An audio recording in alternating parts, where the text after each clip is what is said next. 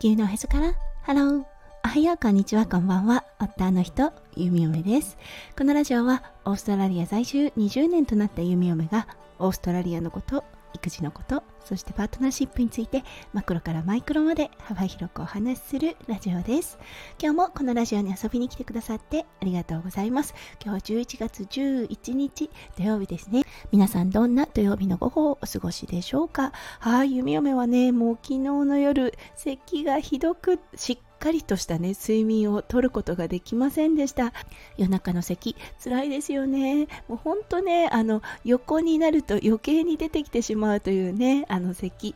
日中は大きな声を出したりするとちょっと咳込むぐらいなのですがうーんもうほんとねああ肺に来ちゃったなっていうような感じです。はいそれでは最初のコーナーネイティブってどう話す？今日の Aussie English。今日はねちょっとふと思ったクラシックと traditional の、うん、言葉の違いっていうのをお話ししたいと思います。そう人を形容する時にねすごく traditional な人よねっていう感じであの表現することがあるのですがクラシックな人ねとは表現しないですで、うん、この違いはね何かなと思って調べたところトラディショナルは伝統や慣習に基づくもので地域や文化によって異なる特徴がある。一方ねクラシックは時代を超越した普遍的な価値や美しさを持つものを指す。だからクラシックミュージックっていう風に言ったりするんだなって思ったんですね。トラディショナルミュージックも言います。例えばね日本で言うとそうだな三味線とか琴とかかな。伝統的な楽器を使ってうん奏でる音はトラディショナルミュージックという形で分類されると思います。はい、クラシックというとどうでしょうね。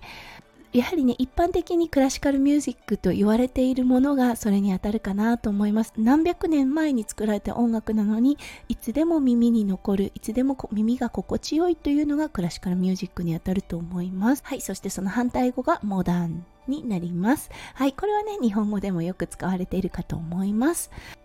はい、それでは今日のテーマに移りましょう。今日のテーマは南半球と北半球です。それでは今日も元気にゆみよめラジオスタートします。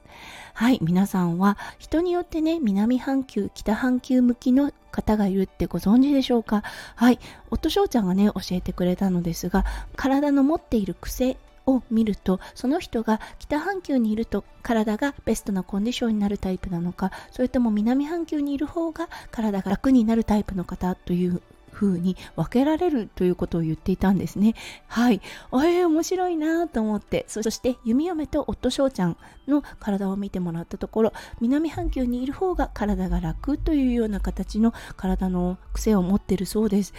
はい。そしてね、夫翔ちゃん、今北半球の日本にいます。そう、そうするとね、あの、もともとあまりあの体が丈夫な方ではないんですよね。そう、でもね、あの、急に目が腫れてきたりとかアレルギー体質になったりします。はい。やっぱりね、あ、影響出てるなというような感じがするんですよね。そう、Facebook にね、投稿されてる写真を見ていても、あ、すごく目が腫れてるなというような、もしかすると飛行機に乗って、そしてね、疲れもあっての腫れかもしれませんが、毎回、そして日を追うごとに、そのね、あの、腫れもひどくなっていくので、やはり顕著に出てるかなというような感じがします。そしてオーストラリアに戻ってきて飛行機から出ると一気にね肺があすごく空気が入ってくるっていう表現をするんですね。もともと喘息持ちの夫翔ちゃんなので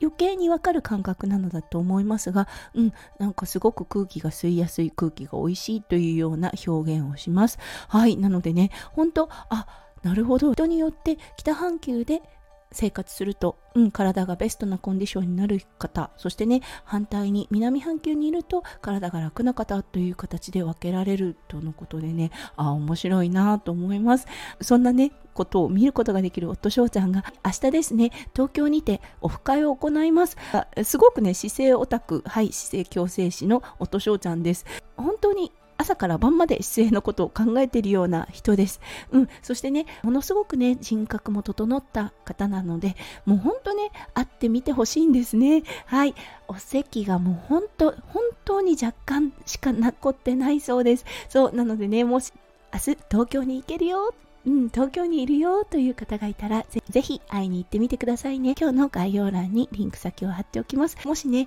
これが放送されている時にお席が埋まってしまった状態であったらごめんなさい。はい、あの、次もおそらくあるかと思います。うん、あのー、こういうことをね、ライフワークにしている人なので、はい、なのでね、次の機会をお待ちください。はい。ということで、今日も最後まで聞いてくださって本当にありがとうございました。皆さんの一日がキラキラがいっぱいいっぱい詰まった素敵な素敵なものでありますよう、ゆみよめ心からお祈りいたしております。それではまた明日の配信でお会いしましょう。地球のへそから、ハロー、ゆみよめラジオ、ゆみよめでした。じゃあね、バイバイ。